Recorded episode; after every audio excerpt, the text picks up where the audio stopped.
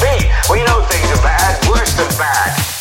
They're crazy. It's like everything everywhere is going crazy, so we don't go out anymore. We sit in the house, and slowly the world we're living in is getting smaller, and all we say is, please, at least leave us alone in our living rooms. Let me have my toaster and my TV and my steel-belted radios, and I won't say anything. Just leave us alone. Well, I'm not going to leave you alone. I want you to get mad. I don't want you to protest. I don't want you to riot. I don't want you to write to your congressman because I wouldn't know what to tell you to write. I don't know what to do about the depression and the inflation and the Russians and that crying in the street. All I know is that first, you've got to get mad. You've got to say, I'm a human being. God damn it.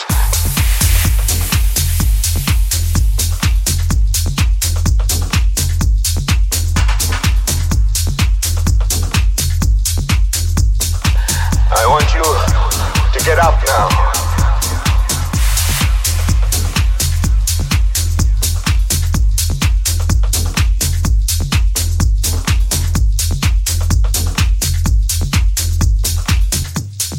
I want all of you to get up out of your chairs.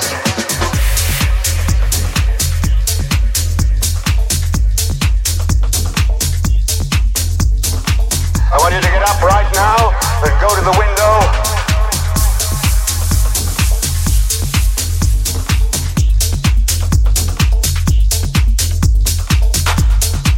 Open it and stick your head out and yell, I'm as mad as hell and I'm not gonna take this anymore.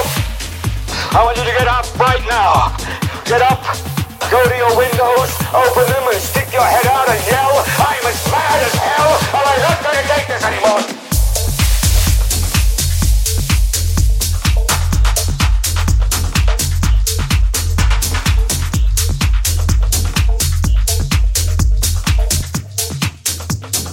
The dollar buys a nickel's worth.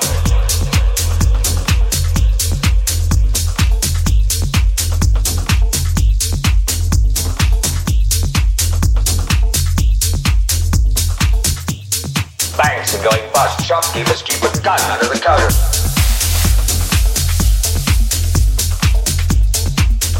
Punks are running wild in the street. There's nobody anywhere who seems to know what to do, and there's no end to it.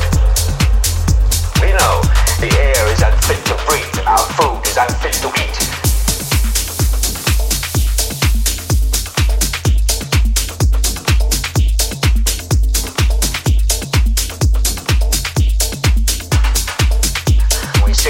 Our TVs while some local newscaster tells us that today we had 15 homicides and 63 violent crimes, as if that's the way it's supposed to be. We know things are bad, worse than bad.